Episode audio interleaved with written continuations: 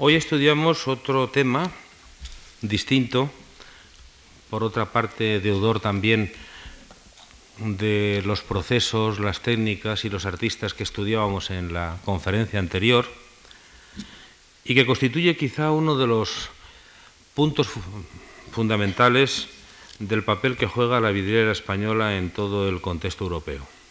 Me refiero a todo el arte del Renacimiento y especialmente a los años centrales del siglo XVI. La razón es bastante clara.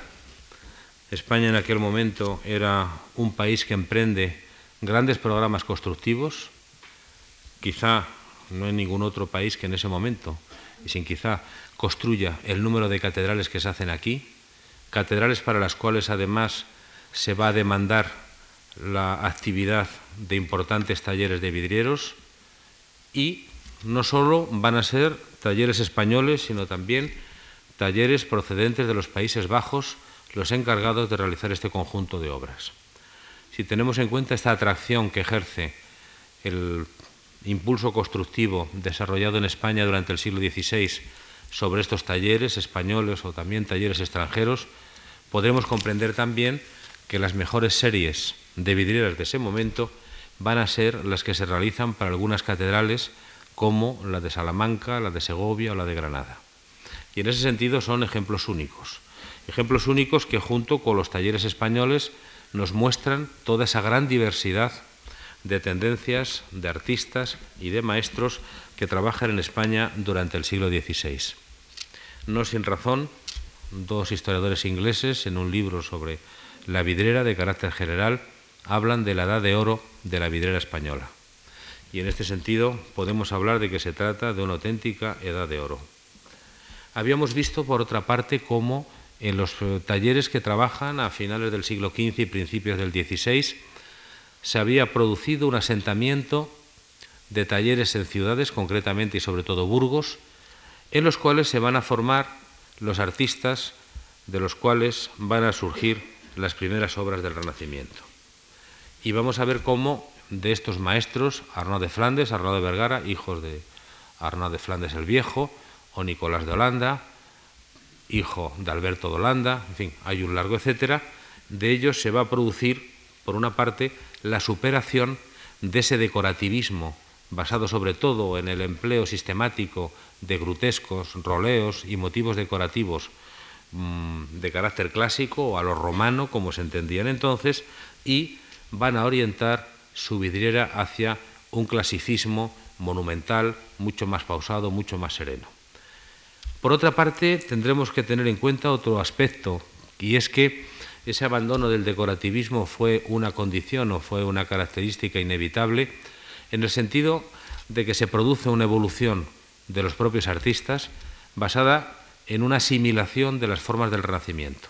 Ya no es el conocer unos motivos decorativos por grabados o por cuadernos de apuntes que ellos han ido tomando de sepulcros, de retablos, de obras importadas. Se trata ya de una asimilación de esa nueva cultura renacentista, de los principios de proporción, de los principios de composición, de la armonía, etcétera, de todos los principios que conforman esa cultura artística del Renacimiento.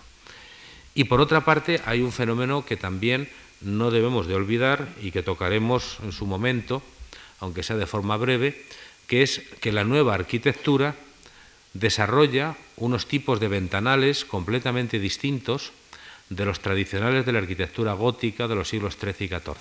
Son grandes ventanales, por lo regular, ventanales de vano único que permiten grandes composiciones, o en algunos casos son ventanales triples, como en la Catedral de Segovia, pero que se han pensado, han sido proyectados en función del programa iconográfico que iba a desarrollar las vidrieras que se pensaban colocar en su momento en esos ventanales.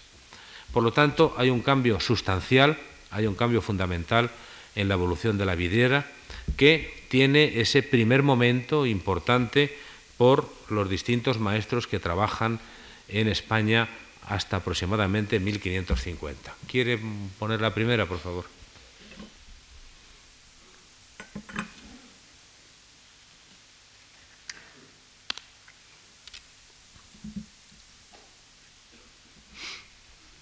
Recordarán que el último día veíamos cómo Arnaud de Flandes cuando realizaba vidrieras en los ventanales del crucero, continuaba una serie de figuras de santos.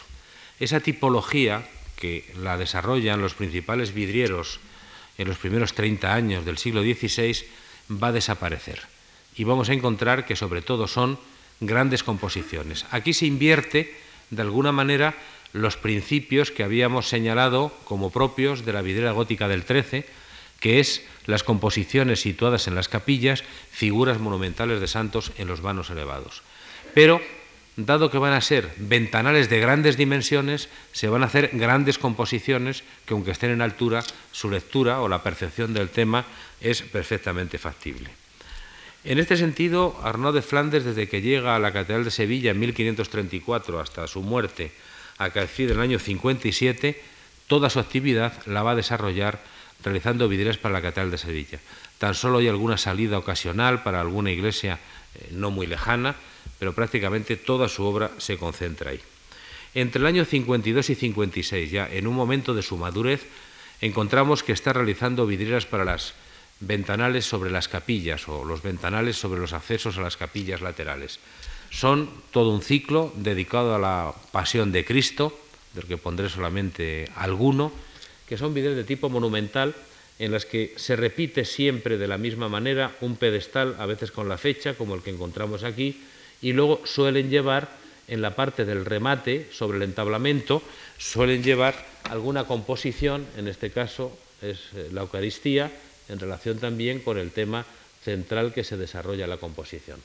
Son composiciones además que si nos fijamos ya, en ellas ha desaparecido aquella célebre bordura que habíamos visto en la vidriera eh, gótica, es prácticamente el puro enmarcamiento de piedra del ventanal, el que corta la vidriera, el que sirve de marco real a la vidriera que corta por algunos puntos la propia composición, parece comprimirla.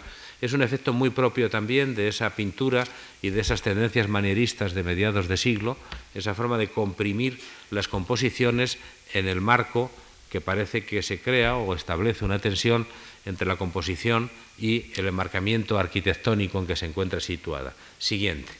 De este mismo maestro tenemos otra de las grandes vidrieras que realiza para la Catedral de Sevilla en el año 53, en 1553, que es esta vidriera del nacimiento.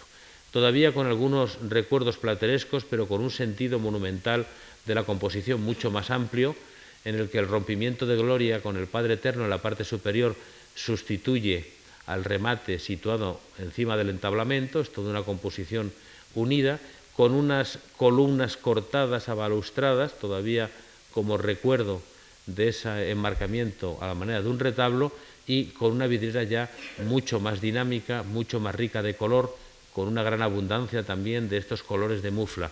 Cuando hablo de colores de mufla me estoy refiriendo o bien a las grisallas o bien a los amarillos de plata pintados sobre vidrio blanco o sobre otro vidrio. No es el color de base, que son los colores, el azul, el rojo, el verde, el morado, que tiene el pintor, el vidriero, en el vidrio que ha venido de fábrica con ese color.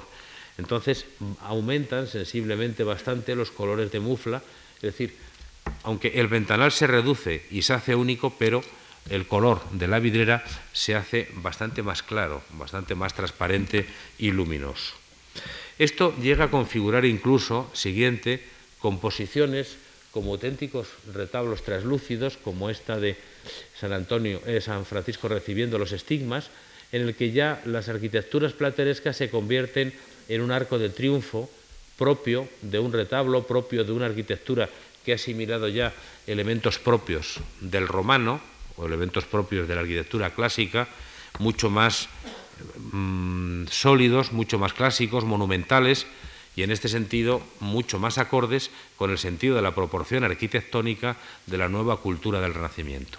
No solamente una arquitectura de oídas o una arquitectura de decoración, sino que es una arquitectura compuesta que podría ser eh, traducida en un retablo o en la portada de un edificio, que aparece colocada con todo ese sentido monumental propio ya de una arquitectura proporcionada de acuerdo con eh, los principios o las normas de la arquitectura del Renacimiento.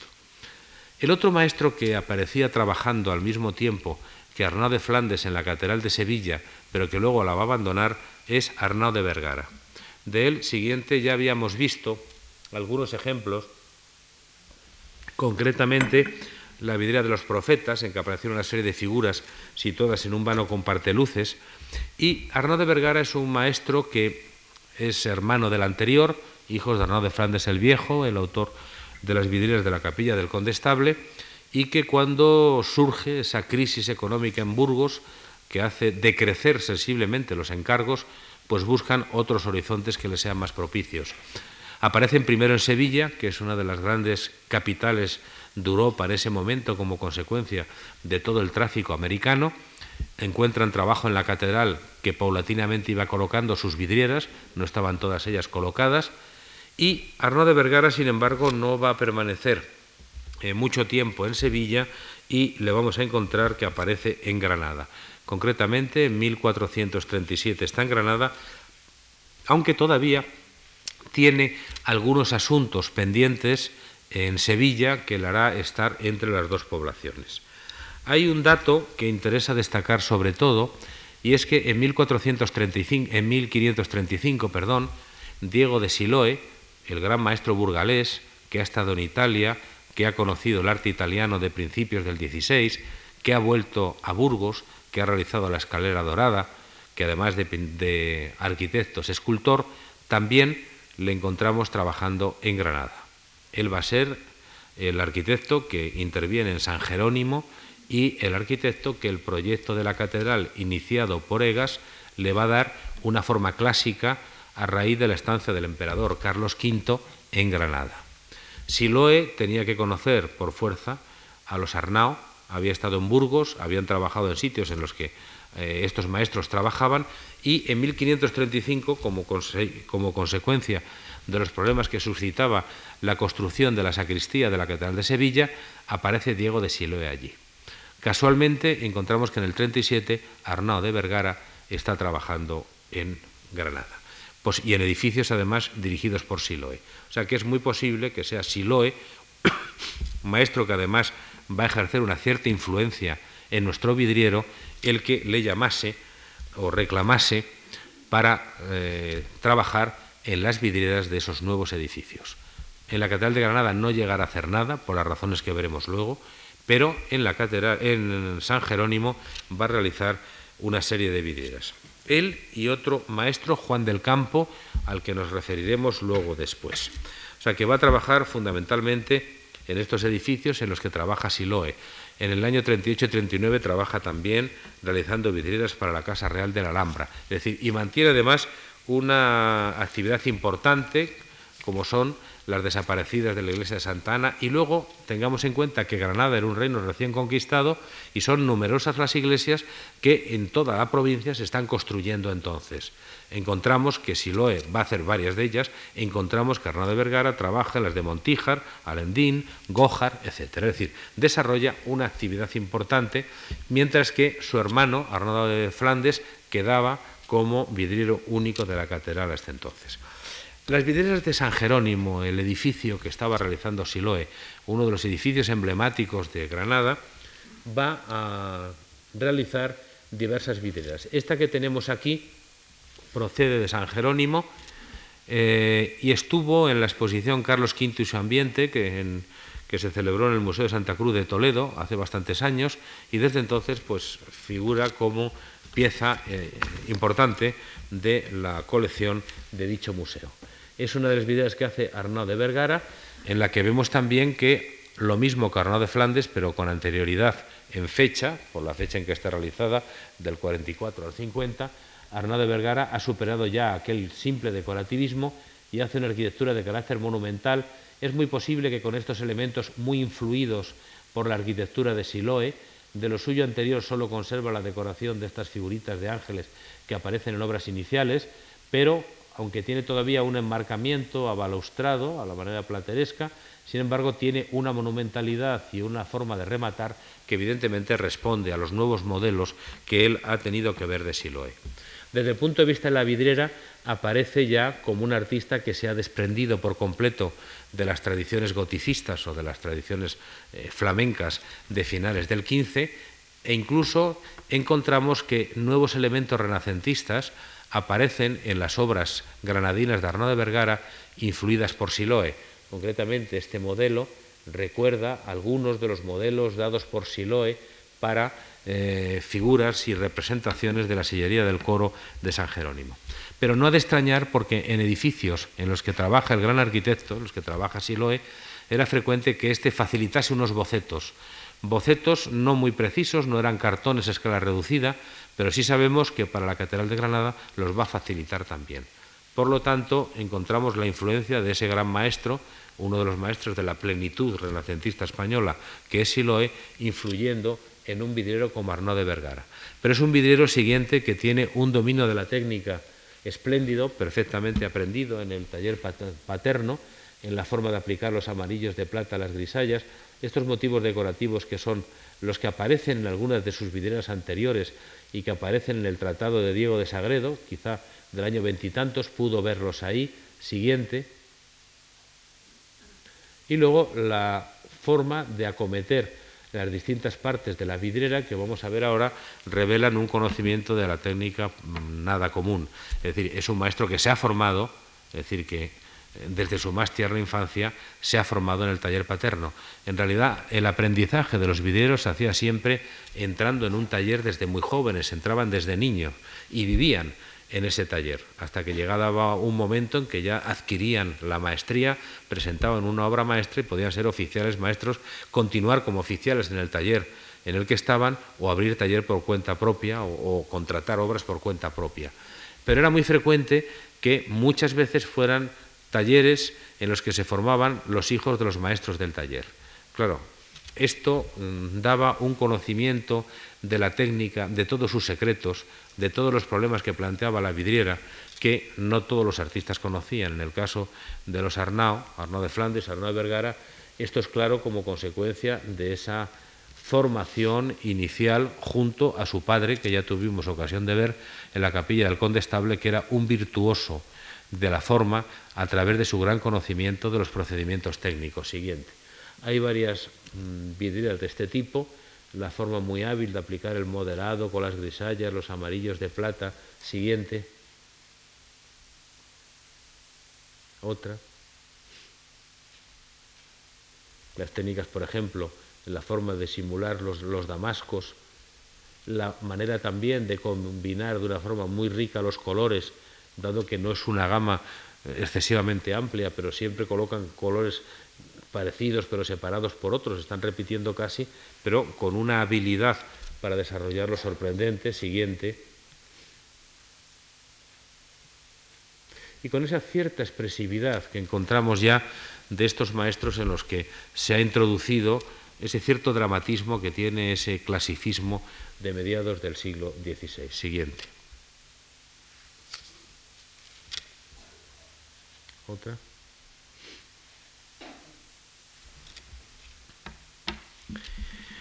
Es extraño que Arnaud de Vergara no realizase vidrieras para ese gran edificio que se estaba construyendo entonces, que era la Catedral de Granada. En la Catedral de Granada hay noticia documental de un encargo a Arnaud de Vergara, parece que no llega a hacerse, comienza a trabajar Juan del Campo, pero los problemas que se van a plantear a poco de que este maestro comience a trabajar van a determinar quizá que Arnaud de Vergara no entre ya en competencia con un vidrio flamenco que acaba de aparecer y esa quizás sea una de las razones por las que no va a trabajar en la Catedral de Granada. Sí recibirá algún encargo de la Catedral de Segovia, probablemente por su hermano que trabaja allí, Nicolás de Vergara, pero es evidente que tenía un trabajo suficiente, numerosos encargos, y por lo tanto parece ser que ante esos problemas que surgieron decidió dedicarse a ellos. El artista que sí aparece inicialmente realizando las vidrieras de la Catedral de Granada, y luego nos referiremos más a ellas, va a ser Juan del Campo. Este es un vidriero del que tenemos una abundante documentación en Granada, tenemos alguna noticia que le sitúa trabajando en la Catedral de Burgo de Osma, de la que se, en la que se conserva una pequeñita vidriera que representa a Santiago Peregrino, y le vamos a encontrar trabajando junto con Arnao de Vergara en las vidrieras de San Jerónimo. In situ, allí todavía quedan algunos restos, concretamente de una crucifixión eh, de una ascensión que va a realizar con los mismos cartones, idénticos cartones que va a utilizar Juan del Campo luego cuando haga las vidrieras de la Catedral de Granada. Son como dos gotas de agua, es la misma vidriera repetida dos veces por haber utilizado el mismo cartón. En el año 1554 es eh, la primera fecha que tenemos de realización de vidrieras en la Catedral de Granada.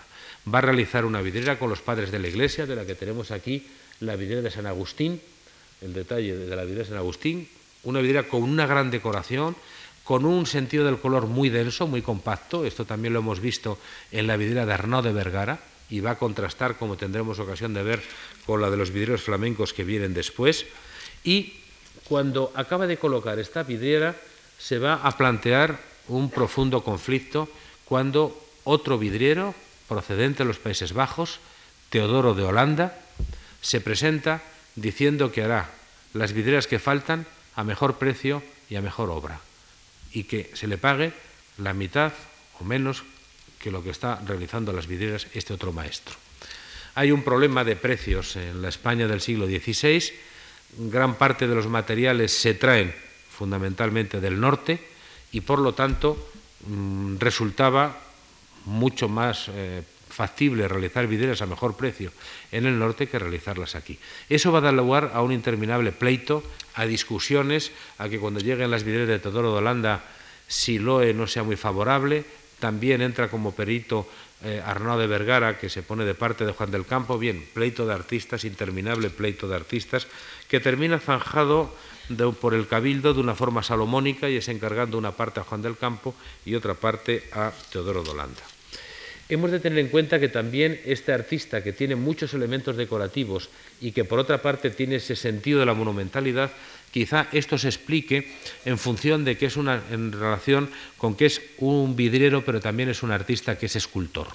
Sabemos que con Nicolo de Corte, uno de los escultores italianos que trabaja en el Palacio de Carlos V, contrata en el año 49 la realización de esculturas para la gran portada principal del Palacio de Carlos V en la Alhambra y que a la muerte de Nicolo de Corte él va a ser el que va a concluir esa obra. Y también en él, además, vamos a encontrar que hay influencia de Silo, especialmente en vidrieras de la catedral, porque para algunas composiciones será siguiente Diego de Siloe quien va a dar los cartones. Estas son algunas de las vidrieras de la capilla mayor, a las que me referiré luego cuando hable de Teodoro de Holanda, pero que lo estoy mostrando para ver el panorama que existía de la vidriera española cuando irrumpen estos artistas franceses, que son las que están en el cuerpo alto de ventanales de la rotonda de la capilla mayor de la Catedral de Granada, con distintos temas, con esa gama de color muy densa que vemos aquí, mucho más que la que va a utilizar Teodoro de Holanda, habida cuenta que es un vidriero que controla y que realiza una vidriera para un edificio con una luz intensa como la que tiene Granada y por un lugar muy alto como es el tambor de una cúpula. Las vidrieras de todo Holanda, en cambio, van a ser de un color mucho más transparente, mucho más claro, como consecuencia de que es un vidriero que procede del norte. Quizá uno de los problemas que van a tener las vidrieras que resultan más claras las del cuerpo inferior que las del superior, cuando es una inversión, tendría que haber sido al revés, pero son criterios de dos artistas, formas, usos, costumbres técnicas y estilos de dos artistas completamente distintos. Siguiente. Es otra de las vidrieras de la parte superior, Cristo Camino del Calvario. Siguiente. Otra. El descendimiento. Siguiente. Cristo en la cruz. El Calvario para el que utiliza el mismo cartón que para la vida de San Jerónimo es decir, que es una vidriera que ya tiene un clasicismo monumental, desprendido ya de decorativismos, ha realizado las vidrieras sin enmarcamientos arquitectónicos, quizá por la influencia de lo que ha visto en ese vidriero Teodoro de Holanda. Siguiente.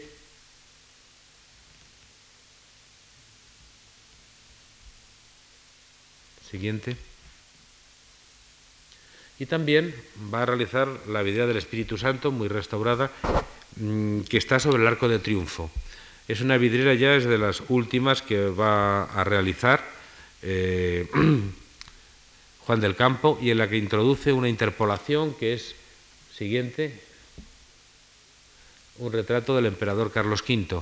En la documentación, en los libros de fábrica de la catedral, en la que se va siguiendo los pagos, o sea, el debe y el haber, y los ingresos, los pagos por las vidrieras, hay un dato poco antes del pago de esta vidriera que dice, en este día murió, falleció el emperador Carlos V.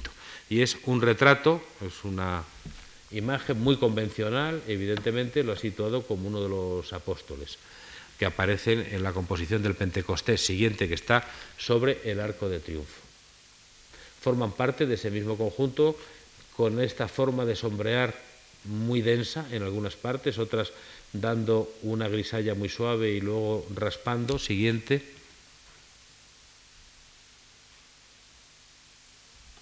Otra. Otra. Siguiente. El mismo proceso nos vamos a encontrar en otras catedrales que comenzaban entonces a realizar sus programas de vidrieras. Es el caso de la Catedral de Segovia. Allí aparece Nicolás de y Nicolás de Vergara. Nicolás de Vergara era hijo de Arnaud de Flandes, comienzan a realizar las vidrieras, pero muy pronto vamos a ver que son desplazados por los vidrieros flamencos. Nicolás de es un maestro, y estas son las tentaciones de Cristo, muy influido todavía por ese tipo de arquitectura plateresca. Siguiente. Esto es la tentación de Job. Es todavía un maestro influido por esas formas bastante eh, influidas por lo flamenco y por esta arquitectura de tipo plateresco, que son muy distintas, en cambio, siguiente, a las que tiene un, un artista que veremos después, que trabaja en Segovia, veremos ahora, que es Nicolás de Vergara. Este Nicolás de Holanda realiza una importante actividad y tenía establecido taller en Salamanca. Desde ahí atiende obras de Salamanca, atiende obras de Segovia o incluso atiende obras como esta coronación de la Virgen, ahora ya restaurada, pero es una fotografía con piezas que le, que le faltaban poco antes de la restauración, que se concluyó el año pasado, con el tema de la coronación de la Virgen. Después son unos maestros con esa gran densidad de color, con ese clasicismo que tienen dentro de las variantes personales e individuales de cada uno un estilo común, es decir, se ha ido generando una forma, unos modos propios de la vidriera española poco antes de mediar el siglo XVI. Siguiente. Siguiente. Pero distinto es el otro maestro que trabaja en Segovia, inicialmente en el programa, que es Nicolás de Vergara. Este artista, hermano de Arnau de Vergara, es un artista que con toda seguridad estuvo en Italia, que en su testamentaría se recoge que tenía algunos dibujos tomados de obras de Miguel Ángel, era un artista culto, era arquitecto, era retablista, era rejero, era vidriero y estaba establecido en Toledo. Y en la catedral va a realizar obras importantes. Podemos encontrar esa sensación un tanto dramática siguiente, las formas mucho más tensas de algunas figuras como estas, que recuerdan esos modelos miguelangelescos o estos otros, él tenía un modelo de, decir, tiene varios dibujos del juicio final de Miguel Ángel, no dibujos de Miguel Ángel, sino obras hechas por él. Las colecciones de dibujos que eran, junto con las estampas, el aspecto fundamental al que acudían siempre como fuente de inspiración los artistas. Es decir, es una corriente que en este caso está completamente al día de lo que se está produciendo en el arte italiano de su momento. Sin embargo, va a ser, siguiente, vamos a encontrar que va a ser desplazada por el arte de esos flamencos. El sentido del color es prácticamente el mismo que venimos estudiando. Ahora, los modelos son modelos mucho más tensos, hay ese dramatismo, esa tensión propia de lo miguelangelesco, que veremos que también algunos vidrieros flamencos traen, pero quiero decir que esto no es una vidriera eh, endogámica, ensimismada, sino que era una vidriera que estaba en contacto, unos artistas que estaban en contacto siguiente con lo que se estaba realizando entonces. Incluso otros, aquí tenemos el caso de otro vidriero que intenta, que es llamado para hacer las vidrieras de la Catedral de Salamanca, que tampoco es todo el problema de una frustración el que se produce en torno a todos estos talleres, que es Hernando de Labia. Este maestro trabaja en Salamanca, trabaja en la Catedral de Ávila, trabaja en algunos edificios de Ávila, como el que encontramos aquí, que es eh, El abrazo ante la puerta dorada, que es una obra del año 49 procedente de una iglesia de Ávila y que se encuentra actualmente en el Museo de Artes Decorativas de Madrid.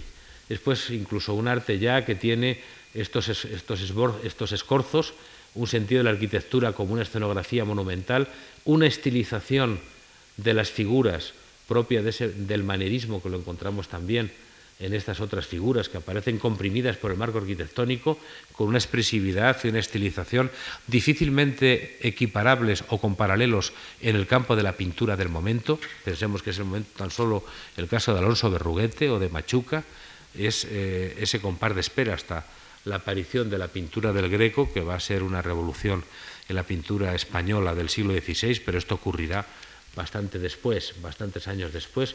Siguiente, porque hay dos detalles más, en los que hay una gran abundancia de esos colores de mufla, de amarillos de plata, etcétera, con estas técnicas muy suaves en la manera de aplicar las grisallas y esa gran estilización de las figuras muy propio a la manera de la desproporción, la ruptura con la norma clásica que va a introducir el arte del manierismo en la cultura figurativa europea del siglo XVI. Siguiente. En cierto modo, todo este arte que estamos viendo tiene también incluso, siguiente, lo pongo ya como una referencia, en la Catedral de Oro, en las capillas, la capilla del nacimiento, son vidrieras recientemente restauradas, muy dañadas eh, como consecuencia de estar cerca de una carretera y todas las vibraciones produjo toda esta serie de destrozos. Siguiente. Y todo esto podemos ver que es una serie de talleres activos que tenían su existencia justificada porque existía una intensa demanda y continuada demanda de sus trabajos y que vamos a encontrar que cuando a mediados del siglo se produce la demanda para la realización de grandes programas de vidrieras de Segovia, de Salamanca o de Granada, van a intervenir en ellos. Hemos visto Juan del Campo que aparece en la de Granada haciendo algunas. Hemos visto que Nicolás de Holanda y Nicolás de Vergara trabajan en Segovia. Y hemos visto que Hernando de Lavia no realiza ninguna, pero es llamado a la Catedral de Salamanca. Porque lo que vamos a encontrar es que estos talleres son desplazados por la venida masiva de obras procedentes de los Países Bajos. En realidad, vamos a encontrar siguiente que en la construcción de las catedrales del siglo XVI existe una dualidad de lenguajes. Por una parte vamos a encontrar que hay el desarrollo de toda una arquitectura gótica, una arquitectura gótica moderna, no es un gótico inerte y de pura imitación de lo anterior, es una renovación del gótico por arquitectos cultos, como es el caso de Rodrigo Gil de Ontañón, que es arquitecto que conoce también el lenguaje del Renacimiento, pero también vamos a encontrar que se construyen catedrales en estilo clásico. La más importante, la que inicia esta trayectoria, va a ser la de Granada, pero luego ya encontraremos la de Málaga, Guadix, Jaén, llegaremos a la de Valladolid y también podríamos hablar en este sentido de ese gran capítulo de las catedrales americanas que se inician en el siglo XVI. La Catedral de Granada es un edificio emblemático, hemos de tener en cuenta que Granada aparece como esa ciudad emblemática en la que se cierra el ciclo de la Reconquista, en la que Carlos V construye un palacio que no llega a habitar nunca, pero que es como un símbolo junto al Palacio de los Nazaríes, en el que los reyes católicos en esa ciudad habían construido la capilla real como lugar de enterramiento, y que cuando Carlos V visita la ciudad con motivo de sus bodas, decide que la catedral que se apenas había salido a la cabecera de los cimientos, siguiendo un proyecto de Egas muy parecido a la Catedral de Toledo, una catedral gótica, decide que se construya en clásico, que se construya como un panteón clásico porque él quiere no ser enterrado en la capilla real, sino en la catedral que se está construyendo al lado, y quiere construirlo como una rotonda y como un panteón clásico. Esa es la razón fundamental por la que se decide construir con lenguaje clásico la Catedral de Granada, que luego ya va a dar lugar a que se construyan otra serie de catedrales con este lenguaje clásico, pero hemos de tener en cuenta que la tipología de catedral, el primer ejemplo en el que la tipología de catedral se traduce, se convierte y se desarrolla con un lenguaje clásico, va a ser la Catedral de Granada, es un edificio emblemático, destacado claramente en la ciudad. Tenemos que tener en cuenta que la altura de los edificios sería mucho menor entonces. Tenemos aquí la fachada ya del siglo XVII, la torre inacabada que hace Siloe. Siguiente. Y con este tipo de pilares siloescos que coloca este trozo de entablamento para conseguir una mayor elevación.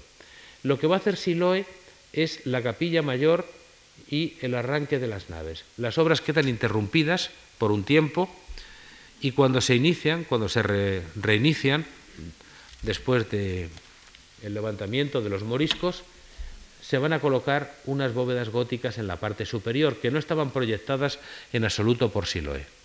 Vamos a encontrar que es un mundo de paradojas porque la iluminación de la capilla mayor con las vidrieras mantiene ese sentido de la iluminación oscurecida, cromática, trascendente, propia del mundo medieval. Y no tiene constructivamente ningún elemento gótico. En cambio, esta otra parte, que se prescinde ya de vidrieras y se introduce esa luz diáfana propia del Renacimiento, propia de la cultura clásica, Alberti concretamente eh, era contrario a la utilización de las vidrieras, pues en cambio se construyen unas bóvedas góticas. Es decir, esa luz medieval pervive en la parte de la rotonda en una estructura clásica. Y aquí, en cambio, esa luz renacentista convive con elementos góticos en la parte superior. Alberti, en el siglo XV, en su Tratado de Arquitectura, decía, los ventanales de los templos deben ser de dimensiones medidas y estar muy elevados, con el fin de que a través de ellos no pueda ser más que el cielo, y de que ni los oficiantes ni los fieles aparten sus mentes lo más mínimo de la divinidad. Es una crítica clara de la utilización de imágenes en la vidriera y de la utilización también del color que permite siguiente o que introduce la vidriera del edificio. Aquí podemos ver los dos ambientes, el de la iluminación diáfana de la nave, el de la iluminación cromática de los ventanales. Esos son los ventanales de Juan del Campo que hemos visto y estos son los que va a realizar después, las vidrieras que va a realizar a partir del año 57 eh, Teodoro de que las va a traer directamente de Flandes. Siguiente. Aquí las tenemos, forman estas trilogías por cada uno de los tramos, la bóveda está pintada azul con estrellas y desarrollan todo un ciclo completo de la redención. Siguiente. Es una gran rotonda clásica, luego no llegó a utilizarse como panteón del emperador Carlos V, pero quiso construirlo como un gran panteón. De ahí que tenga eh, la estructura o la tipología que aparece en edificios funerarios, con esa gran capilla con rotonda, Santa Anunciata, etc. Y va a ser eso lo que va a dar esa novedad o esa modalidad a la Catedral de Granada. Siguiente. Por fuera, en cambio, el sistema constructivo es típicamente medieval, con estos grandes machones entre los que se encuentran las vidrieras que vamos a, estudiar, las que hemos visto de Juan del Campo y las que vamos a ver de Teodoro de Holanda. Siguiente. Pero el tiempo se está construyendo una catedral o varias catedrales, la de Astorga, Plasencia, la de Salamanca y la de Segovia, que son edificios construidos en gótico. La de Salamanca y Segovia por Rodrigo Gil es un gótico desornamentado, es un gótico moderno que tiene elementos constructivos del gótico, pero tiene los elementos del vocabulario tradicional y el sistema constructivo, pero el lenguaje, las formas, responden ya a una nueva y distinta eh, concepción espacial de un gótico moderno, un gótico que se prolonga en el siglo XVI. Los cabildos muy conservadores prefirieron utilizar o, continuar obras hasta llegado al siglo XVII, XVIII, con estas estructuras góticas que prácticamente se identificaban con la tipología y con el lenguaje propio de la catedral. Aquí, en este sentido, la integración de la vidriera era casi una obligación, en el sentido de que la concepción siguiente del interior, la idea de la luz coloreada, el programa siguiente que se desarrolla en ellas, siguiente, encajaba perfectamente con el espíritu gótico del edificio. Pero hemos de tener en cuenta que tanto en Granada como en Segovia, con independencia de que sea una pervivencia o una continuación del sentido de la iluminación medieval, había también otras razones por las que estos programas de vidrieras se hicieron imprescindibles, y era que cumplían una función exegética de primer orden. En un momento de confrontación, de lucha ideológica, de lucha religiosa, la vidriera adquiere, poco antes de mediar el siglo XVI, un protagonismo que en este sentido no había siguiente, no había tenido hasta entonces.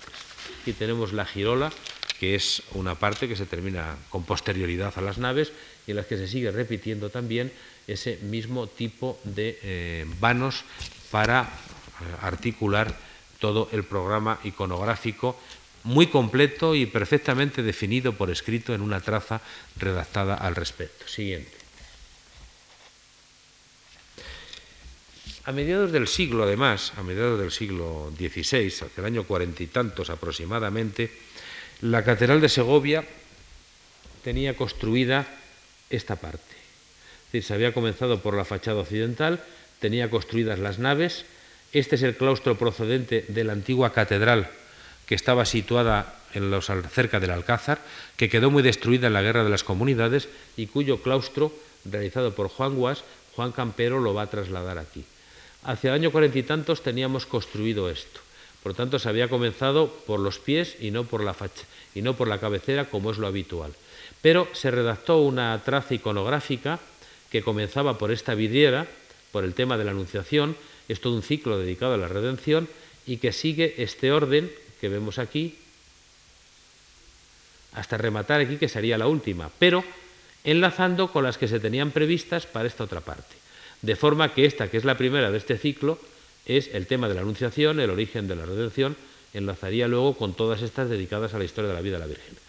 Lo habitual es construir un muro en esta parte del edificio para habilitarlo para el culto mientras continúan las obras y entonces se, siguiente, se pide a ciertos vidrieros que intervengan en la realización de las vidrieras. Hemos visto ya algunas de Nicolás de y de Nicolás de Vergara.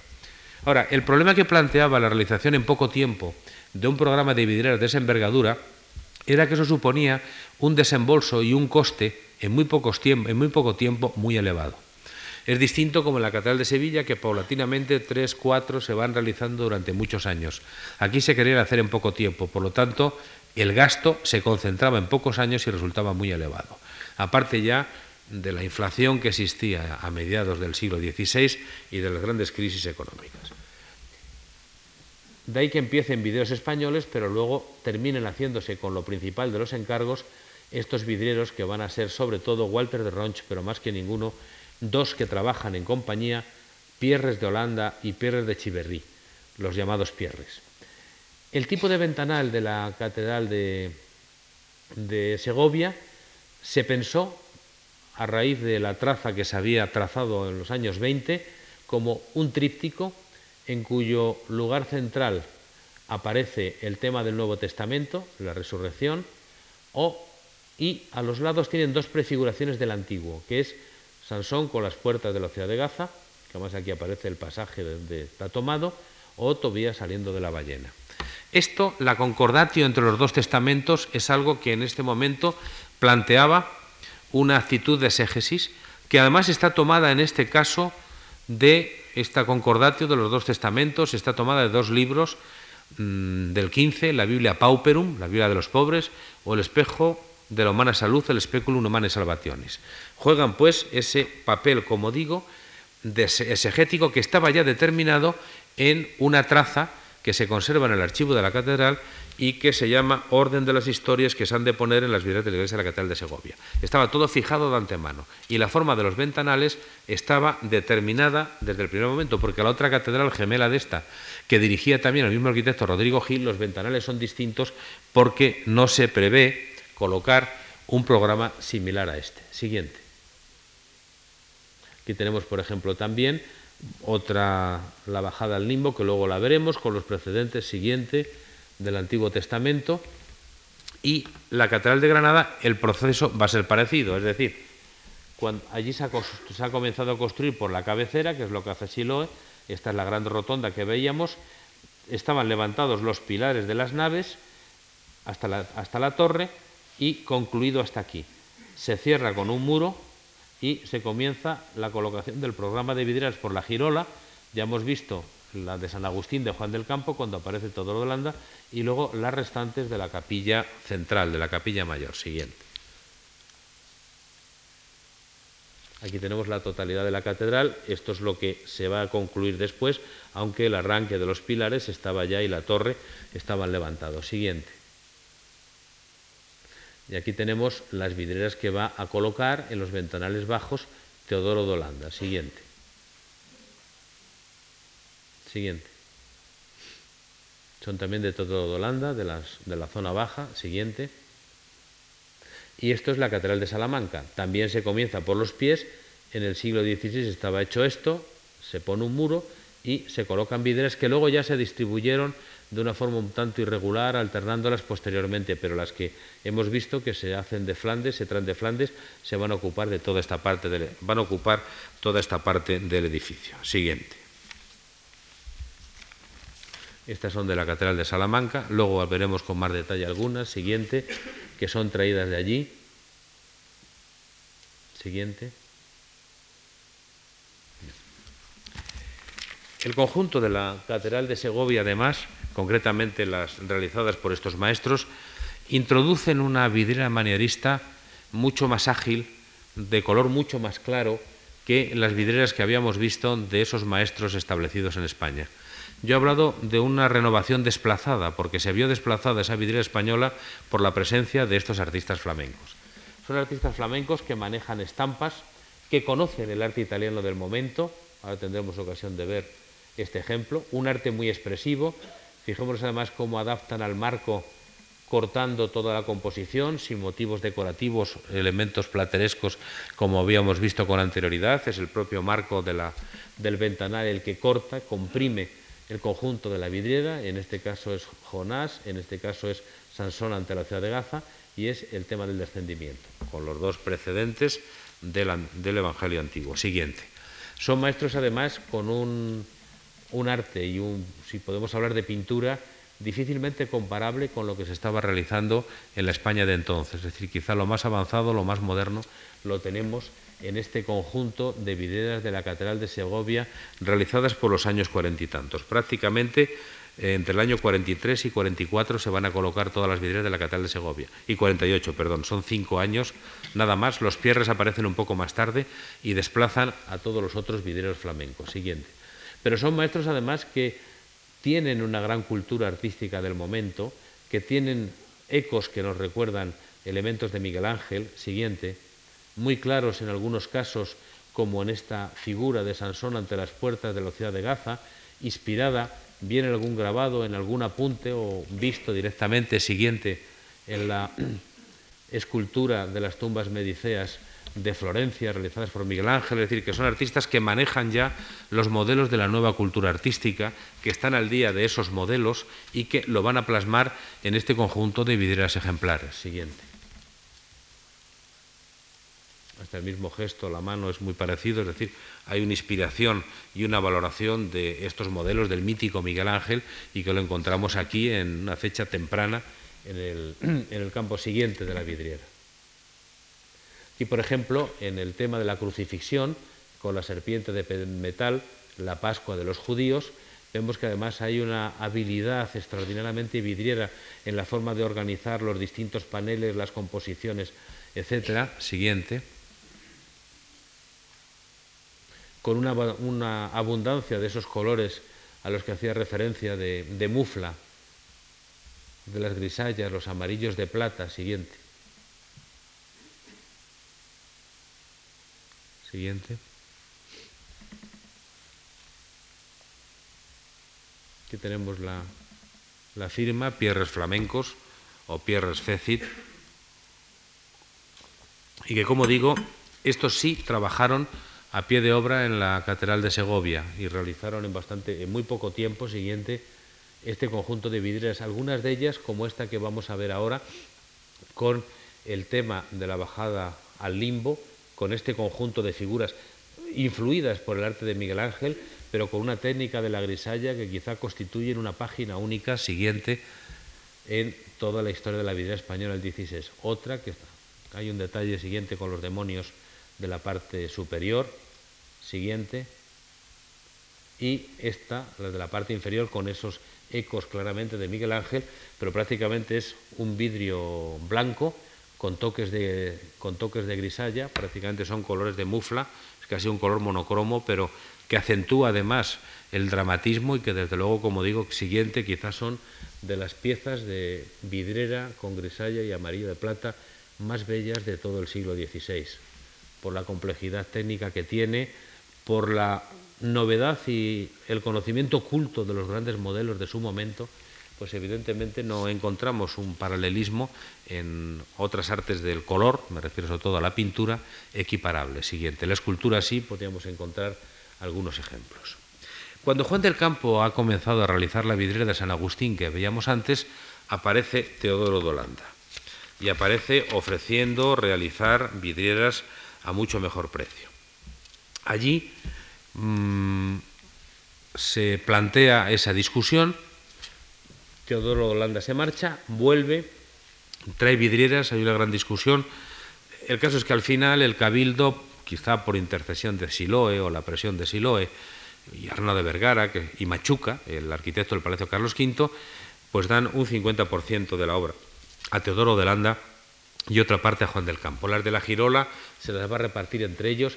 Este es el arte de Teodoro de mucho más estilizado. Siguiente, mucho más suave, más evanescente, un arte mucho más ligero, mucho más claro, con muchos más juegos de elementos de, de colores de mufla en el tratamiento de los paisajes o de, o de muchas figuras del fondo, con unos modelos mucho más etéreos que se han puesto en relación con algunos dibujantes que pudieran facilitar cartones, como es el llamado, es un maestro anónimo, el llamado maestro del hijo pródigo, autor de diferentes dibujos de una misma mano que se le conoce con, con ese nombre, que pudo ser quizá el que hizo este, los dibujos para esto. Hay que tener en cuenta que muchos de estos talleres, estas estaban hechas en Flandes, funcionaban como auténticos talleres en serie, como auténticos talleres que desarrollaban una actividad industrial. Todavía eh, en Holanda, si en, Gauda, si, Gauda, si lo vemos, hay y se conservan cartones que servían para realizar masivamente toda esta serie de vidrieras que se exportaban en aquel momento. Eso tenía, por otra parte, también la necesidad de agentes que conocieran perfectamente el estado del problema y de las necesidades de la construcción y de realización de vidrieras para edificios. Cuando se plantea aquí el problema de que no se quieren aceptar las, las vidrieras de Todoro de Holanda ante la presión de Juan del Campo, él dice, yo puedo traer un artífice de Salamanca, perito en vidrieras, es que es Walter, es que es eh, Enrique Broek, que también es de Amberes, es decir, es otro de los vidrieros que viene, conocen perfectamente los encargos donde los había, actúan de esa forma, conocen los precios, mucho de esto se produce también por todo el intercambio por los mercaderes que en España y en los Países Bajos existían. Lo cierto es que todo de Landa siguiente continúa haciéndose con la principal serie de los encargos de las vidrieras, parte de la girola y parte también de la capilla mayor. Es una colección espléndida porque es un arte muy ligero, muy muy, mm, pierde toda esa, carece de esa rigidez que tenía la vidriera anterior tan expresiva, de esa vidriera hispánica, y aparece como una vidriera mucho más etérea, más suave, casi como con un dibujo hecho a lápiz o a pastel siguiente. Y que lo vamos a encontrar en las vidrieras de la capilla mayor. Vidrieras de la capilla mayor que además, precisamente como consecuencia de ese sentido expresivo que tiene la vidriera, presenta unos calibres con unos cortes, en gran parte de los casos, de una gran complejidad. Es decir, los maestros cortadores de esta vidriera eran de una habilidad que rayaban prácticamente siguiente en el virtuosismo para realizar algunas de las piezas. Fijémonos aquí en esta que tenemos aquí. Fijémonos, por ejemplo, esta otra. O esta, no, atrás, aquí, vale, vale, aquí. O aquí, por ejemplo, que es un vidrio de una pieza roto aquí con un plomo de fractura, como era en una rotura antigua que se colocó ese plomo, pero con vidrios que tienen unos cortes de una complejidad, de forma que el, plomo, que es elemento de unión, se va convirtiendo en elemento de perfil, se va convirtiendo en un elemento que cada vez hace que la pintura sea más una pintura traslúcida en vidrio. Algo de eso también, de que es mucho también una técnica de pintor, no tan de vidriero, pero muy de pintor, es, por ejemplo, la forma que tiene de resolver a veces los, formos, los fondos en cuadrícula. Es decir, en lugar de jugar con los contornos de los plomos y una forma más expresiva, cuadricula los fondos, es decir, una superficie casi como un mosaico, utilizando esos, ese sistema no muy vidriero, pero sí de algo que tiene la necesidad de unir vidrios y lo hace de la forma más elemental siguiente posible. O sea que junto con esa técnica, esto, el prendimiento mucho más compleja, aparece por otra parte también esa otra mm, solución muy de pintor, quizá más de una técnica siguiente o una solución de tipo industrial. Aquí tenemos la oración en el huerto en que vemos que con mucha frecuencia hay este fondo cuadriculado, ¿no? como podemos ver, con grandes zonas con amarillos de plata. Es un vidrio con una técnica muy expresiva, muy exaltada, con unos colores mucho más claros que los utilizados por Juan del Campo, propios también de un vidriero que trabaja con una luz completamente distinta de la de nuestro maestro siguiente. Y prácticamente la presencia de estos talleres vidrieros nos queda solo para terminar, para ver uno, el último de ellos. Prácticamente estos talleres vidrieros van a desplazar casi la actividad de los talleres españoles. La razón va a ser sobre todo va a ser por una parte que estos grandes encargos lo acaparan estos vidrieros, pero por otra también que ya a partir de los años 60 la demanda de la vidriera decae en picado. No se requieren las vidrieras iglesias, ya en las iglesias vidrieras lo hemos visto en las naves de la Catedral de Granada, y nuevos edificios o el impacto que produce el clasicismo de una arquitectura como es la del Escorial, que no aparece la vidriera para nada, van a hacer que la vidriera caiga en desuso. Será un fenómeno que estudiaremos en la próxima conferencia y que podríamos decir que en su sustitución, sin embargo, se va a producir una actividad importante en el campo práctico y teórico de los tratados. Siguiente es también de Teodoro de. Y el otro taller, el último, va a ser el de la Catedral de Salamanca. Allí ya directamente no es que se presente un vidriero ofreciendo a mejor precio su obra, sino que el cabildo, enterado de todo esto, dice textualmente que se encarguen a Flandes atento a que serán más baratas. Pensemos que el precio de una vidriera de las que hacía Nicolás de Holanda, de las que mostramos antes de la Catedral de Segovia, costaba 21.000 maravedises y, perdón, 30.000 maravedises y una de las que hacen los pierres costaba 21.000, es decir, prácticamente un 30% menos. Eso va a hacer que los cabildos, además, no en muy buena situación económica y teniendo que hacer un dispendio importante en poco tiempo, encarguen obras. Fue a través de mercaderes salmantinos en Flandes como se va a contratar a un vidriero que no llega a hacer nada, que muere, flamenco, y luego se encarga otro, Enrique de Bro o Broek es un maestro de Amberes que conocía también a Teodoro de Holanda, que es quien le propone para que vaya a peritar las vidrieras que él ha traído para la Catedral de Granada de Flandes y que va a realizar una serie eh, importante de vidrieras.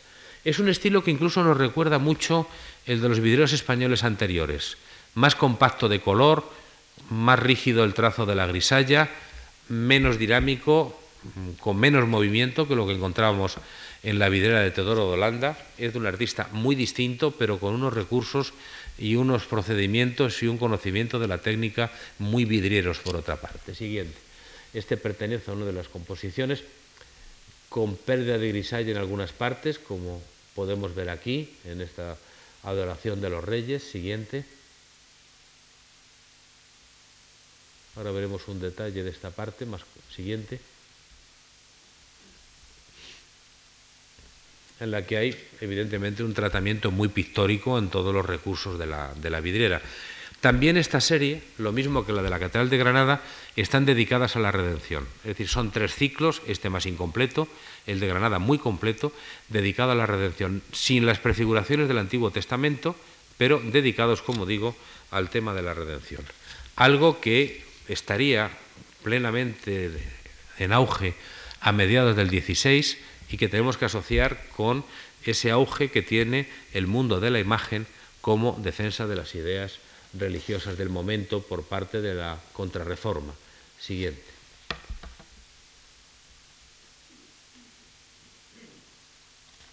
Son vidrieras que se traen de Flandes, siguiente, y que forman parte de ese gran conjunto. Solo hemos visto algunas muestras, porque son ciclos muy numerosos de vidrieras que desde luego alcanzan en Segovia treinta y tantas, en Granada cuarenta y tantas, es decir, nos estamos refiriendo a ciclos con un volumen de obra realmente importante. Siguiente. Más apegado a técnicas tradicionales con problemas en las grisallas, que hemos visto que algunas partes de ellas han perdido, con, luego con el levés, con golpes de palo, es decir, con toda una técnica que aproxima en el sentido del modelado la vidriera a la pintura. Es ese gran momento que en cierto modo siguiente, aparece como un canto de cisne, como el final de una especialidad, el final de una tendencia que va a entrar en una profunda decadencia. Tan solo vamos a encontrar que la Catedral de Segovia concluirá su programa y con unas vidrieras ya de una calidad muy floja y habrá que esperar hasta el siglo XVIII y XIX sobre todo, cuando se produzca un nuevo resurgimiento del mundo de la vidriera que llega al mundo contemporáneo. Será el resurgimiento de un mundo de la vidriera que aparecerá también inicialmente vinculado a lo religioso, pero que va a dar lugar después a todo un desarrollo de la vidriera profana. En todo el mundo que hemos estudiado, desde el siglo XIII al siglo XVI, existió también una importante vidriera civil, una importante vidriera profana. Pero es quizá el gran arte desaparecido.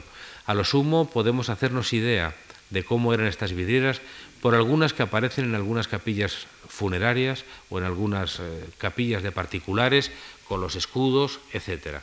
Fue un arte importante, pero que desapareció, lógicamente, está mucho más expuesto a, a daños, a transformaciones y a pérdidas que un arte de la Iglesia en que toda una práctica devocional continuada lo ha mantenido hasta nosotros. Pero como digo, este es el canto de cisne de una especialidad que se va a recuperar luego con una insospechada fuerza a mediados del siglo XIX. Muchas gracias.